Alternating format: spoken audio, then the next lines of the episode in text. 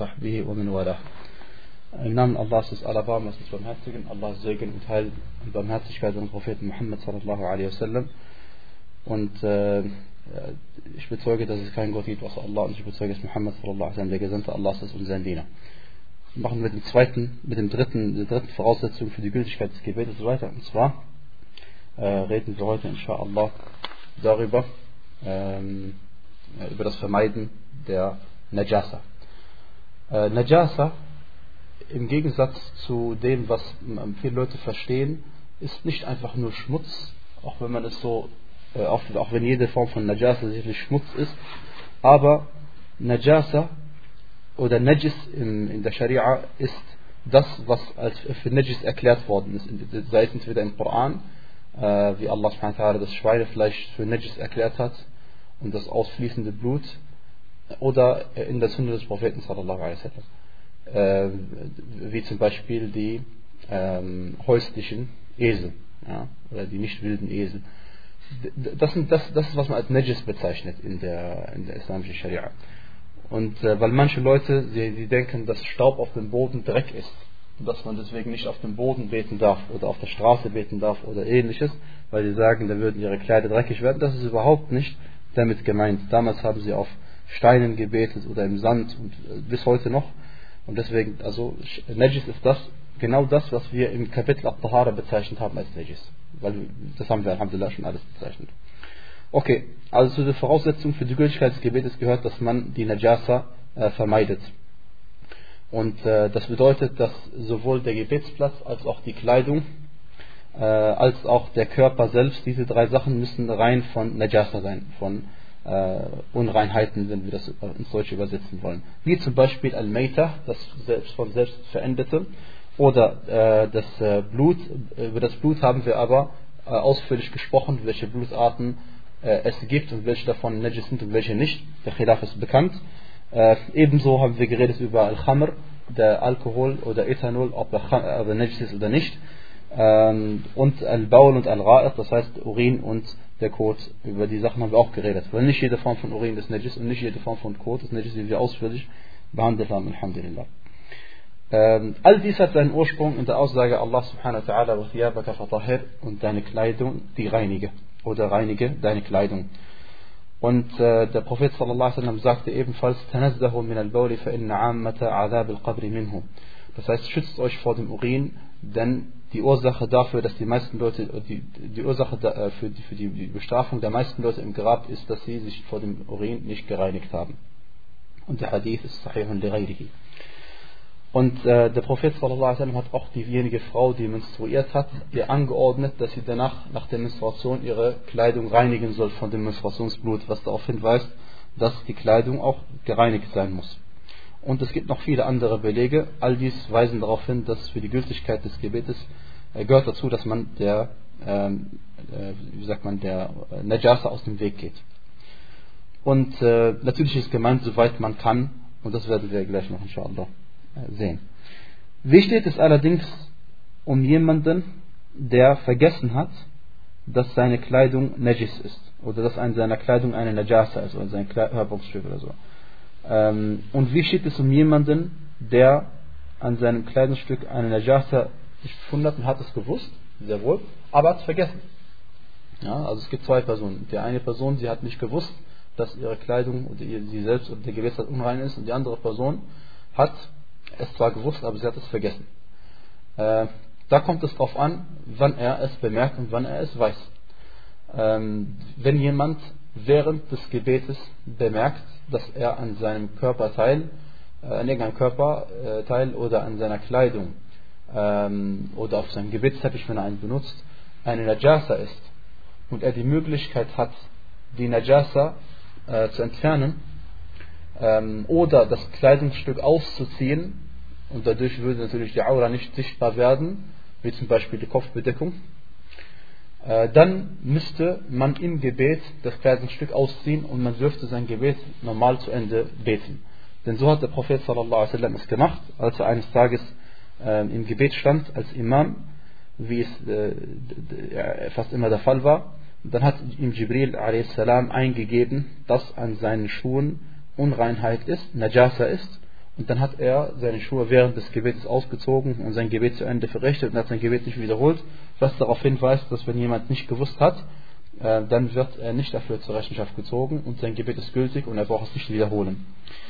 Das gleiche gilt für jemanden, der es vergessen hat.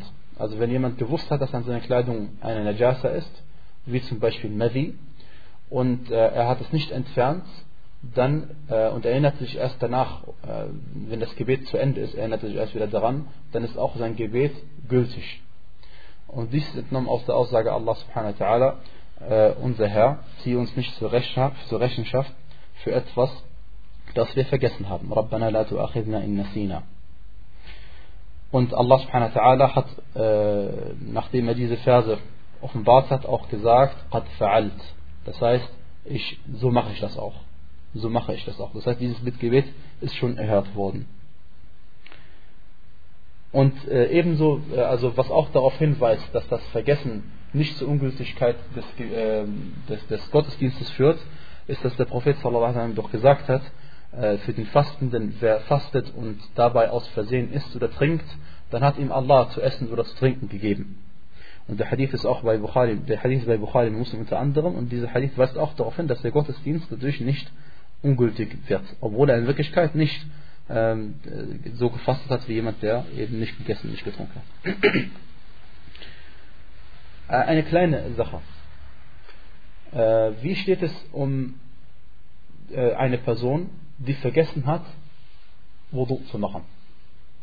Diese Person, es ist eindeutig, eine Person, die vergessen hat, Wudu zu machen und hat ihr Gebet verrichtet, muss ihr Gebet wiederholen. Okay? Darüber gibt es keine Meinungsverschiedenheit. Warum, wenn äh, das, die, die, das, der Wudu, die Gebetswaschung ist doch auch eine Voraussetzung dafür, dass mein Gebet gültig ist.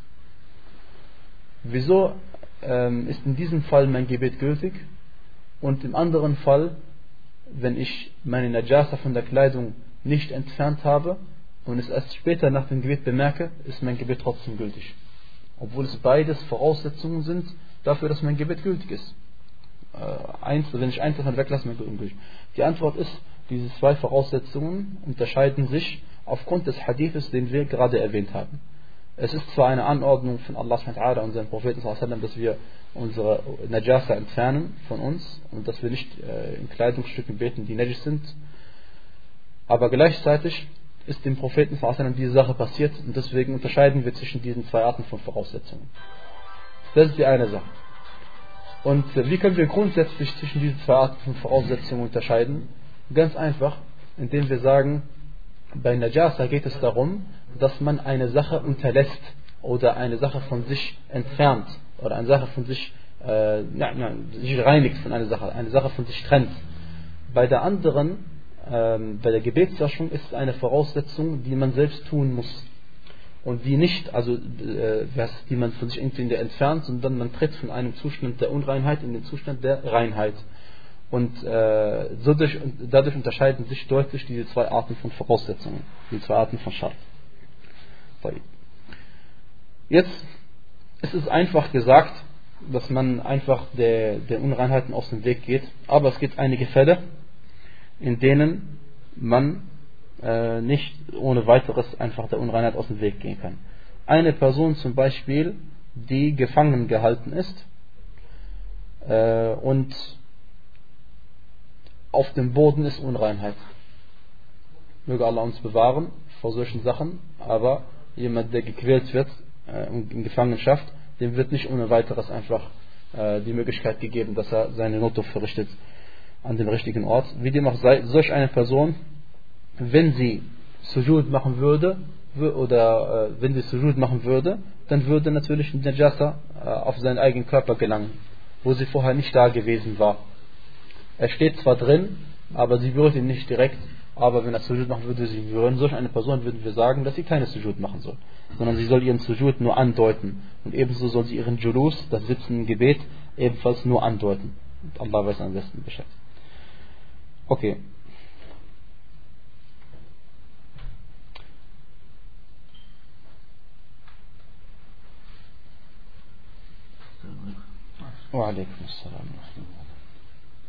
Wie steht es um eine Person, die ein kleines Kind trägt ein kleines Kind, das noch äh, Windeln hat, äh, solch eine, äh, ein Kind natürlich, wenn es äh, seine, äh, es, wenn es unrein geworden ist, also die Windeln unrein geworden sind, dann darf man so ein Kind auch nicht tragen im Gebet. Und auch nicht tragen beim Tawaf, es sei denn, man hätte Angst um das Kind, das wäre eine Ausnahme. Aber ansonsten darf man natürlich genauso wie man nicht äh, eine Najasa an sich haben darf, äh, darf äh, nicht an seiner Kleidung tragen darf, darf man sie auch nicht in der Hand tragen, indem man das Kind in der Hand hat. Okay. Äh, wie steht es um eine Person, die nur Kleidungsstücke hat, die Najis sind? Äh, da äh, sind jetzt zwei Voraussetzungen für die Gültigkeit, Gebete stehen sich gegenseitig im Weg. Auf der einen Seite haben wir gesagt, du musst deine Aura bedecken und auf der anderen Seite haben wir gesagt, du musst dein, äh, deine Unreinheiten entfernen von dich. Wenn diese Person ihr Kleidungsstück anzieht, dann hat sie ihre Aura bedeckt, aber ist unrein. Und wenn ihre, oder die Kleidung ist unrein.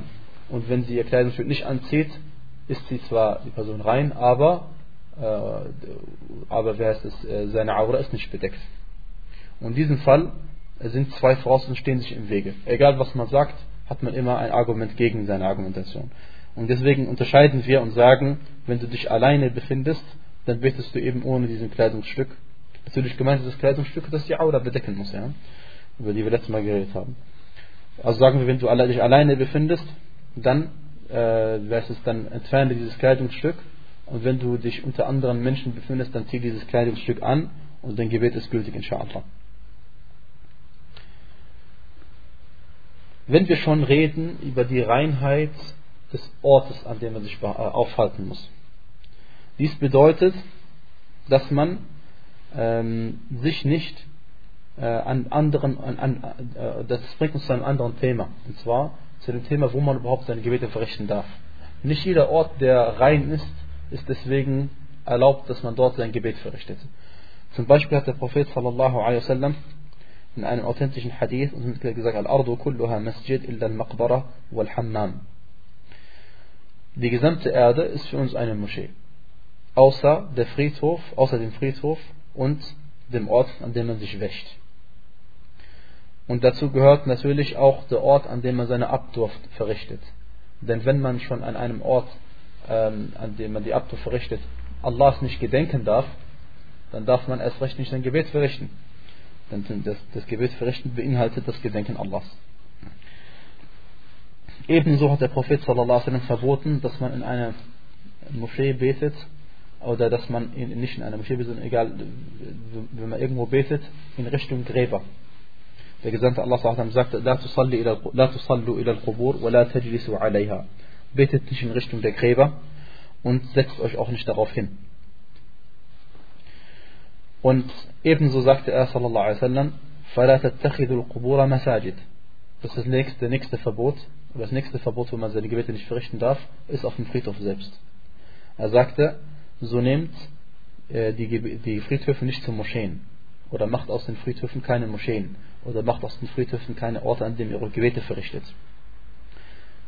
Wenn du allerdings, wie in vielen Ländern der Fall ist, ähm, in einer Moschee bist, zwischen der und dem Friedhof eine Wand ist, eine Mauer ist oder ähnliches, wie es eigentlich äh, inshallah, also in jedem fast immer der Fall ist, inshallah, dann natürlich, dann darfst du dein Gebet in die Richtung verrichten, das ist überhaupt kein Problem.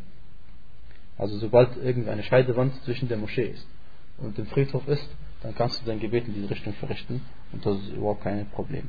Kein Problem. Oder auch eine Straße oder ähnliches. Kann ich kurz was? Ich habe eine Frage, Bruder. Äh, zu dem Thema? Ja, genau zu dem Thema. Wir hatten ausgemacht, dass wir die Fragen am Ende stellen. Gut. Wenn du möchtest, können wir für dich heute eine Ausnahme machen. Nein, will ich nicht. ich werde auch nicht vergessen, inshallah. Inshallah. Barakallah.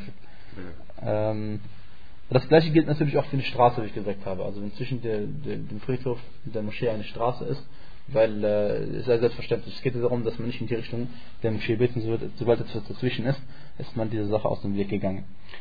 Äh, bei dem Friedhof geht es nicht darum, weil der Friedhof Najis ist, weil der Friedhof unrein ist. Darum geht es nicht. Sondern äh, weil dadurch die Befürchtung äh, besteht, dass man deren Bewohner anbetet. Das ist der, der Grund des Verbotes. Der offensichtliche Grund des Verbotes ist dieser. Denn was ist der Unterschied zwischen jemandem, der in Richtung der Kaaba betet, äh, und zwischen ihm und der Kaaba ist der Friedhof? und er betet für Allah und der andere, der in dieselbe Richtung betet und betet äh, zu einem Toten, der Unterschied ist eigentlich nur seine Absicht, gar nichts mehr. Das heißt, zwischen ihm und dem äh, Kufr und Islam ist nur noch seine Absicht. Und das ist eine, wie man sich merken kann, ein wie man offensichtlich ist, eine sehr, sehr gefährliche Angelegenheit. Eine Ausnahme gibt es, im Friedhof davon beten. In welchem Fall? Ähm, nein. nein. Sondern im Friedhof äh, wird Salat al-Janaza, das Totengebet, für denjenigen, der äh, es nicht verrichten konnte mit der Gemeinschaft in der Moschee oder wo man es auch immer verrichtet hat. Das haben wir noch nicht erwähnt, kommt aber im Kapitel über Salat al-Janaza, über das Gebet, das Totengebet. Da, da, denn der Prophet wasallam hat das gemacht. Äh, als man ihm äh, berichtet hat von, als er nachgefragt hat über die Frau, die in der Moschee, äh, die die Moschee zu putzen pflegte. Und dann hat, er, hat man ihm mitgeteilt, sallallahu alaihi wasallam, dass die Frau bereits gestorben ist. Dann hat er gesagt, warum hat er ihm nicht mitgeteilt, dass sie gestorben ist? Und dann ist er zum Friedhof gegangen und man hat ihm natürlich gesagt, man wollte ihn nicht nachts äh, stören. Äh, dann ist er zum Friedhof gegangen, hat dort äh, sein Totengebet verrichtet. Und deswegen, wenn man sein, Gebet für, sein Totengebet verpasst hat, für eine Person zu verrichten, darf man es dann am Grab tun. Und man sagt, dass ein weiterer Grund für das Verbot ist, dass die Juden und Christen auf den Friedhöfen beten. Wie es also mit den Christen zweifellos der Fall ist. Okay. Wie ist es, wie steht es um eine Moschee, in der sich ein Friedhof befindet oder der sich ein Grab befindet? Äh, die Antwort ist, äh, Sheikh al-Islam rahimahullah sagte, äh, man darf allgemein gesehen eine Moschee, in der ein Grab ist, nicht beten, weil der Prophet es verboten hat. Und wer also in einer Moschee betet, in dem es ein Grab gibt, dessen Gebet ist ungültig. Also da gibt es überhaupt keinen Zweifel darüber. Nur die Frage ist, was macht man? Die Frage ist, was macht man? Lässt man das Grab oder lässt man die Moschee? Und da unterscheiden wir und sagen, es kommt darauf an, was zuerst da war. Wenn die Moschee vor dem Grab da war, dann können wir äh, das Grab, ähm, wenn es, äh, wie heißt es, ein neues Grab war, es einfach ausgraben und woanders den Toten begraben. Wenn es ein altes Grab ist, dann machen wir es einfach dem Boden gerecht. Dass es nicht mehr erkennbar ist, dass es ein Grab ist. Wenn es allerdings umgekehrt ist, äh, dass der, das Grab vorher da war, dann äh, entweder entfernen wir die Moschee oder äh, heißt es, machen wir, äh, entfernen wir das Grab. Eins von den beiden. Und das Gebet, was man darin verrichtet, ist ungültig. Na. Jetzt gibt es noch andere Orte, an denen verboten ist, ein Gebet zu verrichten. Und zwar an den Orten der Abdurft, wie wir schon erwähnt haben. Ähm, am Waschort haben wir gesagt. Warum? Weil man dort äh, seine Aura entblößt in der Regel und weil das der Ort ist, wo die Shayatin sich aufhalten. Ebenso da, wo die, äh, speziell für die Kamele, da wo die Kamele äh, sich aufhalten und zurückziehen zum Schlafen. Dort darf man auch seine Gebete nicht verrichten. Und äh, die, die Illa ist die gleiche, also die Ursache ist die gleiche, weil dort der Ort ist, an dem sich Shayatin sich aufhalten. Und es kann noch eine zweite Illa geben, äh, stellt euch vor, man betet sein Gebet und nebenan steht ein Kamel auf. Also mindestens, was du bekommen wirst, ist Angst. Mindestens. Weil so ein Tier oder in einem Sujud bist, dass, äh, dass er dich äh, übertrampelt, ja, das ist das Mindeste. Das heißt, du wirst dich gar nicht konzentrieren können auf dein Gebet. Wie dem auch sei, äh, das kann, mag eine zweite Weisheit sein, aber wir verlassen uns nicht darauf. Denn nicht, dass eines Tages jemand sagt, ich hatte ein kleines Kamel und habe ich dann dort gebetet. Was makruh ist, ist, dass man ein Gebet, äh, ein, sein Gebet verrichtet an einem Ort, an dem sich Fotografien befinden. Ähm, und äh, Ibn Qayyim rahimahullah sagte, solche Orte haben eher ein Anrecht darauf, dass wir sie als Makruh bezeichnen, als die, äh, dass man über in einem Hammam sein Gebet verrichtet, in dem die Aura entblößt wird. Denn, äh, denn, denn, was, denn ein, ein, ein, eine Weisheit, die dahinter steckt, nach manchen Gelehrten, warum man sein Gebet in einem Hammam nicht verrichten darf, wo auch die Notdurft verrichtet wird und so, weil dort vielleicht Najasa sein könnte, Unreinheit sein könnte. Wenn das der Grund ist, dann wie steht es dann um einen Ort, an dem sich äh, Fotografien äh, wie heißt es, äh, befinden, äh, die ähm, äh, wie heißt es, äh, zum Schirk führen können. Denn wie ich gesagt habe, das gleiche für die Gräber, wenn man in Richtung von Bildern betet, Der Unterschied zwischen einem Muschrik und ihm ist nur noch die Absicht. Deswegen haben solche Orte eher ein Anrecht darauf, dass man das Gebet dort verbietet. Ähm, ich erinnere mich und euch daran, dass man mit solchen Sachen nicht so leichtsinnig umgehen darf, denn das Gebet, das ist äh, eine der Pfeile des Islam. Und über die Bilder sagen wir folgendes, äh, die, ähm, was ich hier gemeint habe, ist sowohl die zweidimensionalen Bilder als die dreidimensionalen Bilder. Egal jetzt, es geht nicht, ich rede nicht um das Verbot der Bilder selbst, sondern ich rede darüber, ob man dort seine Gebete verrichtet oder nicht. Denn die, äh, der Prophet sallallahu alaihi wasallam hat gesagt, äh, dass Engel nicht in ein Haus eintreten, in dem sich Bilder befinden. Das hat er gesagt. Und äh, natürlich die Meinungsverschnitt bekannt, ob es sich um zweidimensionale Bilder handelt oder dreidimensionale, aber das wollen wir hier nicht besprechen, sondern wir sagen allgemein, die Engel treten nicht ein Haus, in dem solche, solche Bilder befinden. Deswegen sollen wir da auch unsere Gebete natürlich nicht verrichten, sondern im Ort, wo sich keine Bilder befinden. Eine weitere Sache, die wir ausführlich behandeln möchten, ist das Tragen von Seide für den Mann und Gold. Das ist auch eine verbotene Sache. Ähm, gehört auch in dieses Kapitel rein, auch wenn es nicht immer explizit erwähnt wird, aber die, wir reden gerade um, wir haben geredet über das Bedecken der Aura und wir haben geredet über äh, was ein Mensch äh, oder was, was Najis ist, was man tragen darf und was nicht, also und da passt in die Kategorie rein das Tragen von Seide für den Mann und das Tragen von Gold für den Mann. Erstens einmal, das Tragen von Seide, äh, das Tragen von Gold für den Mann ist verboten. Egal ob es viel oder wenig ist, spielt keine Rolle. Und gemeint ist natürlich das reine Gold. Also, äh, und wir meinen, das, das Gold, was man in dem äh, Periodensystem der Chemie als Gold bezeichnet. Das, das ist was als Gold meint. Gut. Äh, die, äh, heißt es, ähm, das, die, die zweite Sache ist, das gilt natürlich für die Männer, nicht für die Frauen, ja? Klar. Die zweite Sache ist Seide tragen. Seide tragen allgemein ist verboten. Denn der Prophet sallallahu sagte, man labis al-harira fi dunya, lam yalbisu fil akhirah. Wer Seide im Diesseits trägt, wird sie nicht im Jenseits tragen. Der Hadith ist bei Bukhari und bei Muslim. Ähm, doch gleichzeitig hat der Gesandte Allah sallallahu alaihi wasallam Hadith bei Muslim und An-Nasa'i äh, uns mitgeteilt, folgendermaßen, Umar radiallahu anhu sagte, لم يرخص في الحرير إلا إذا كان علما أربع أصابع فمدون. Der Umar ibn Khattab anhu sagte, dass der Gesandte Allah wasallam es erlaubt hat, dass man äh, so viel Seide trägt an einem Stück, dass es so, äh, maximal so breit ist wie vier Finger. Das hat er erlaubt.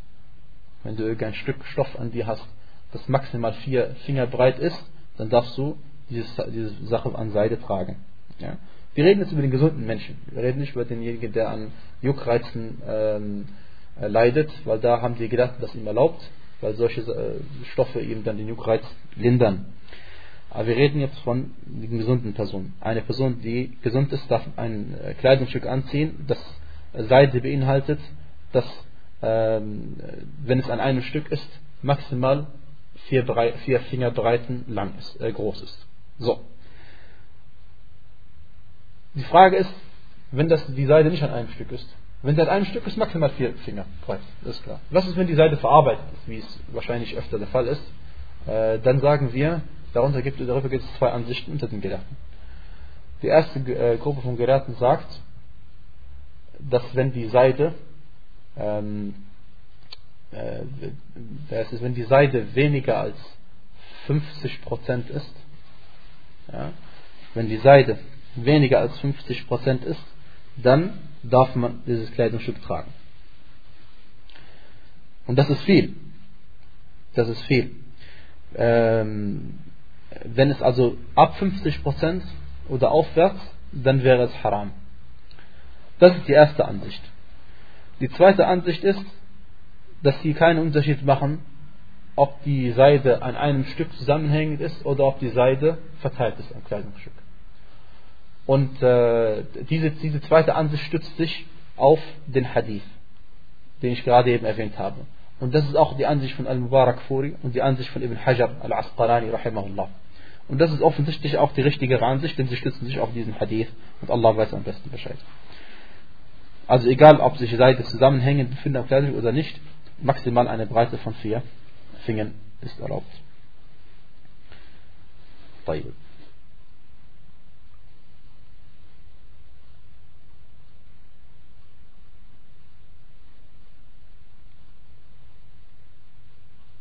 Jetzt äh, noch äh, ist eine kleine Angelegenheit, die vielen Leuten verborgen ist, in Bezug auf die Kleidung. Unser Prophet sallallahu hat folgendes verboten. Er sagte: "Umirtu an asjuda ala sab'ati a'zam wa alla akuffa sha'ra wa la thawba." Mir ist verboten worden, äh, astaghfirullah. Mir ist angeordnet worden, auf sieben Körperteilen Sujud zu machen. Und die sind uns bekannt. Auf sieben Körperteilen Sujud zu machen. Und ich darf weder meine Haare binden im Gebet, noch darf ich mein, äh, meine Kleider umschlagen. Also das heißt, im Gebet, wenn du längere Haare hast, lässt du sie offen. Manche Gelehrte sagen, als Weisheit, der Hadith bei Bukhari und bei Muslim. Manche Gelehrte sagen, als Weisheit dahinter, dass die Haare mit einem Sujud machen, Allahu A'lam, wie dem auch sei. Er hat äh, gesagt, dass es ihm so angeordnet worden ist. Die zweite Sache ist, dass die, die Kleider umschlagen die Ärmel umschlagen oder äh, Hosen umschlagen oder was auch immer. Das hat er gesagt, ist verboten worden. Und wir machen jetzt hier eine kleine Pause. Dann haben wir die dritte Voraussetzung für die Gültigkeit des Gebetes beendet und danach gucken wir inshallah über die Qibla nach. Äh, Wallahu ta'ala alam. So, Bismillah, Alhamdulillah, wassalatu wassalam ala Rasulillah.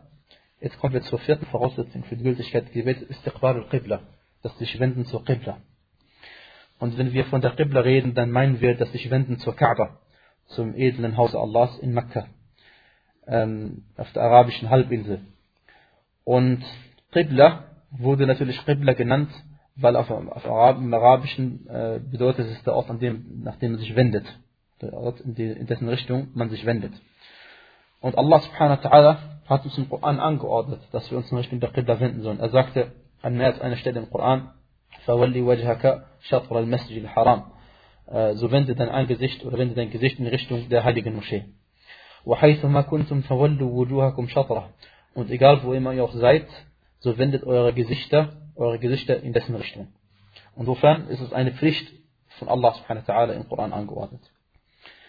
Ähm, wir unterscheiden mehrere Personen oder mindestens drei Arten von Personen. Eine Person die, oder Gegenden. Eine Person, die direkt vor der Kaaba steht. Eine Person, die direkt vor der Kaaba steht, muss in Richtung der Kaaba direkt beten und darf überhaupt nicht abweichen von der Kaaba. Kein Zentimeter. Die zweite Person ist eine Person, die äh, ein, ein, bisschen weiter weg ist von der Kaaba, weil zwischen ihr und der Kaaba zum Beispiel heutzutage die äh, Mauern sind der Moschee. Ja, solch eine Person äh, gibt sein Bestes, dass sie genau in die Richtung der Kaaba betet. Und heutzutage ist die Sache, Alhamdulillah, sehr einfach, weil in der heiligen Moschee Mekka, Alhamdulillah, sind ja sehr der Boden, die Fliesen sind ja so schon in dessen Richtung gelegt. Ähm, die dritte Person ist eine Person, die sich weit weg befindet, wie wir zum Beispiel. Diese Person wendet sich, wie Allah subhanahu wa ta'ala sagte, in Richtung der heiligen Moschee. Wendet sich in Richtung der heiligen Moschee. Und äh, bevor wir über die Richtung reden, sagen wir, was zur Kaaba dazugehört, ist der Hijr. Was, äh, wie, wie, ich gesagt habe, bekannt ist unter Leuten unter Hijr Ismail, auch wenn das keinen Ursprung hat in der Sunna. Und zwar wissen wir, dass die Kaaba äh, ist ein äh, Quader und äh, die zwei Ecken sind, äh, haben eine Bezeichnung. Äh, die eine Ecke ist da, wo der Hajar al-Aswad sich befindet, da wo man den Tawaf beginnt. Und vor dieser Ecke ist die jemenitische Ecke, Rukn al-Yamani. So, diese zwei Ecken meine ich nicht, denn diese zwei Ecken stehen genau an der Stelle, wo sie Ibrahim a.s. auch gebaut hat mit seinem Sohn Ismail. Aber die anderen beiden Ecken stehen nicht genau an der Stelle, wo Ibrahim sie gebaut hat, a.s., sondern sie stehen weiter drin. Mit anderen Worten, die anderen beiden Eckkanten sind noch in der Kaaba drin. Das heißt, die Wand, die parallel liegt zu der Wand, wo der schwarze Stein sich befindet und die jemenitische Ecke, diese parallele Wand, ist in der Kaaba noch drin. Und dort befindet sich dann dieser Halbkreis, der Hijr.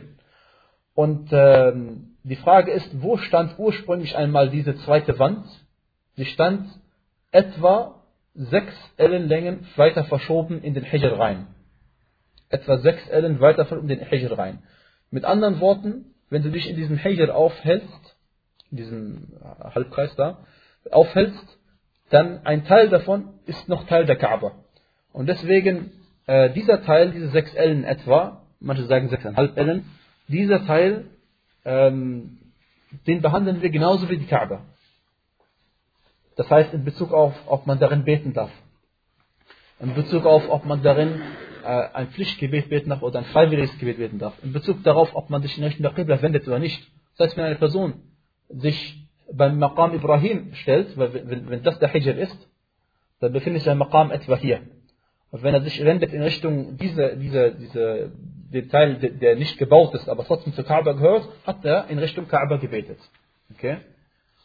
Oder wenn eine Person in diesem Teil, was bitte nicht keiner machen soll, aber trotzdem, wenn man jemand das machen sollte in diesem Teil, äh, sich aufhält innerhalb der Zone und äh, andersrum betet, in die andere Richtung, dann hat er auch richtig gebetet. Weil in der Kaaba selbst darfst du in die, Richtung beten, wie du möchtest. Ist die Richtung nicht vorgeschrieben. Okay. Äh, jetzt geht es um die Gebetsrichtung für Leute, die weit weg entfernt sind. Wie genau muss man sich Richtung der Qibla wenden?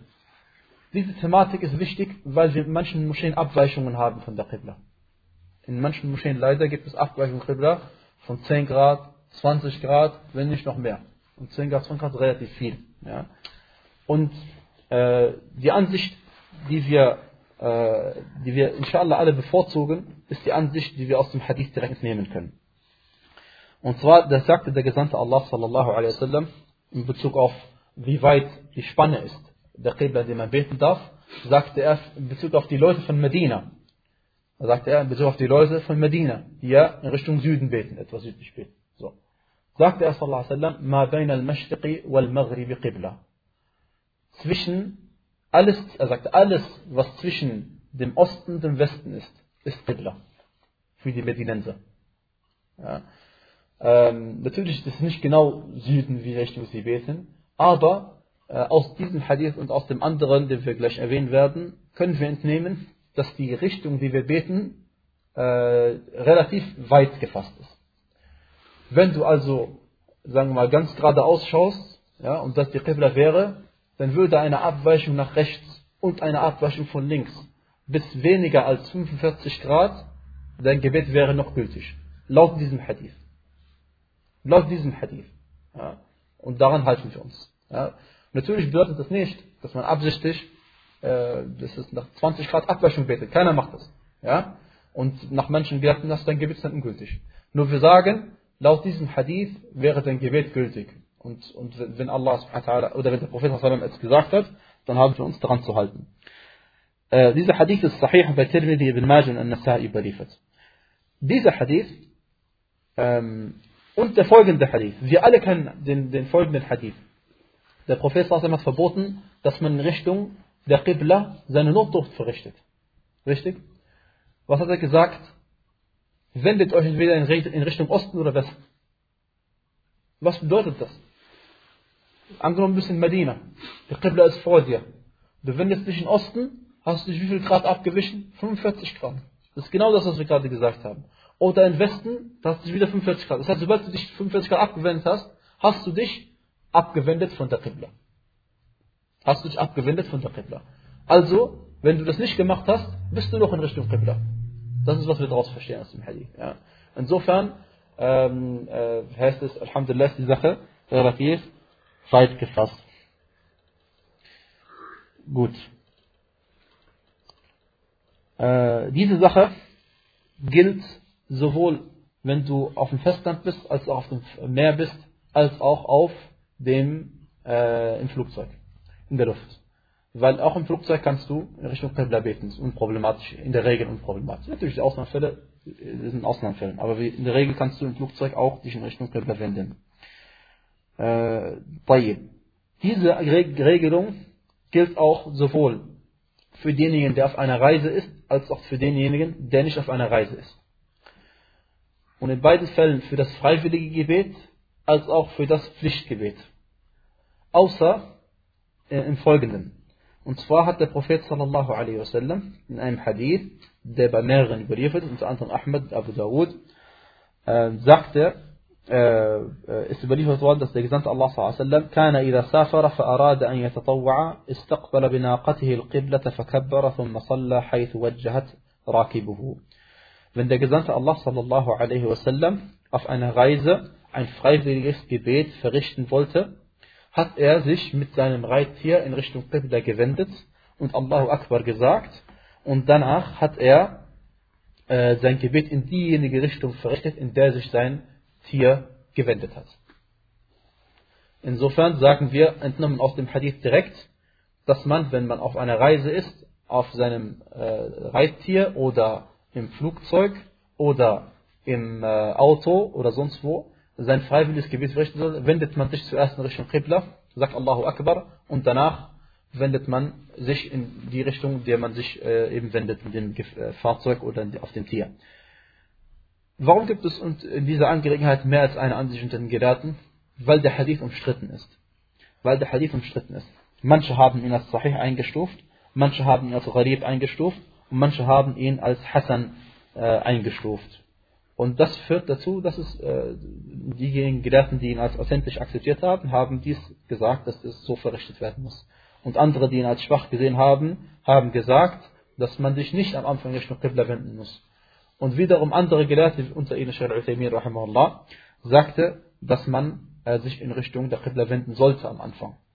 Ja, die nehmen einen Mittelpunkt ein, wie dem auch sei. Am besten ist es, dass man sich äh, Richtung Qibla wendet am Anfang, dann ist man der Meinungsverschiedenheit aus dem Weg. Dies, wenn es einem möglich ist. Wenn es einem nicht möglich ist, lässt man es weg. Äh, und dann hat man, Alhamdulillah, seine Pflicht erledigt, wie soweit man kann. Äh,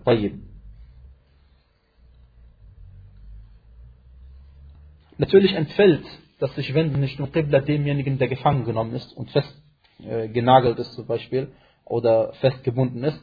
Das entfällt ihm, äh, denn Allah subhanahu wa ta'ala sagt im Koran, Fattakullah mastata'atum, so fischt Allah soweit ihr könnt. Und der Gesandte Allah sallallahu sagte, وَإِذَا أَمَرْتُكُمْ لِأَمْرٍ فَأْتُوا مِنْهُ mastata'atum, wenn ich euch etwas auferlegt habe, dann tut dies soweit ihr könnt. Der Hadith bei Bukhari und der Vers äh, beweist das Gleiche. Ähm, es gibt allerdings einige Sachen, an denen man sich orientieren kann, dass man die Qibla kennt. Und zwar eine alte Sache von damals, äh, die viele Leute oder die meisten Leute heute nicht kennen, damals wahrscheinlich auch nicht, aber viel, äh, es ist, ist natürlich an den Sternen orientiert.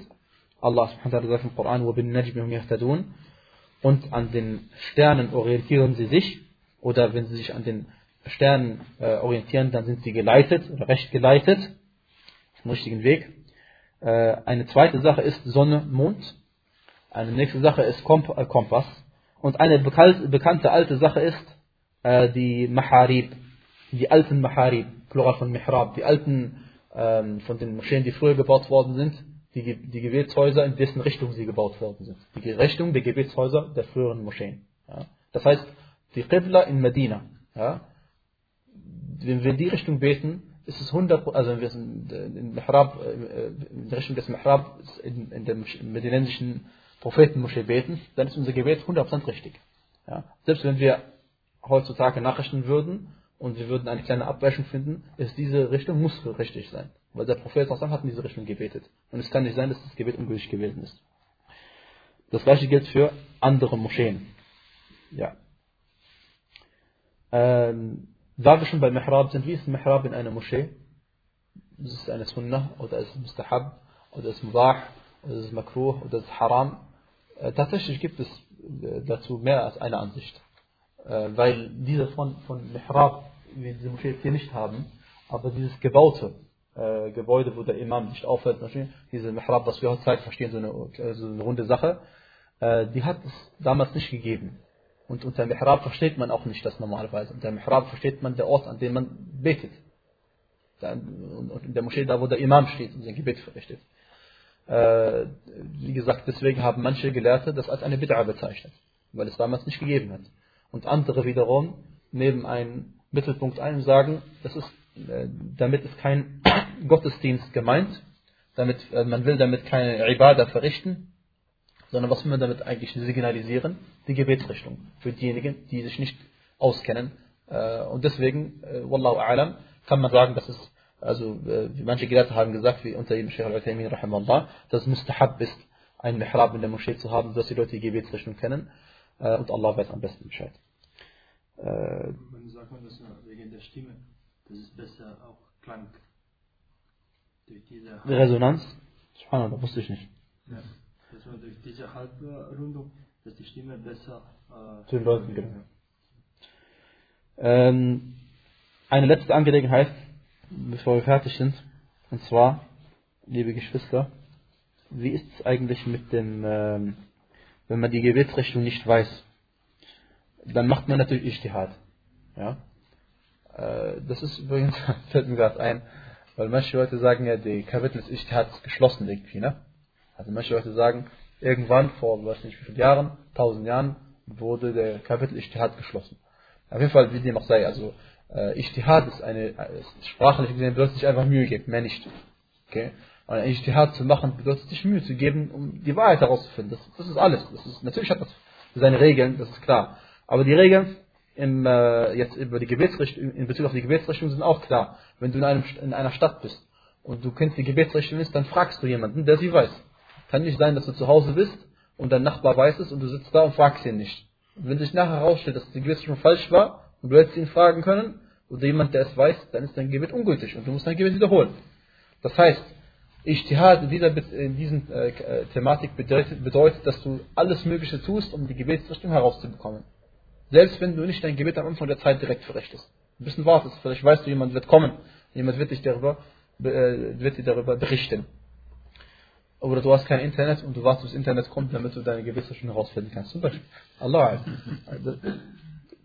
So, sowas musst du dann machen.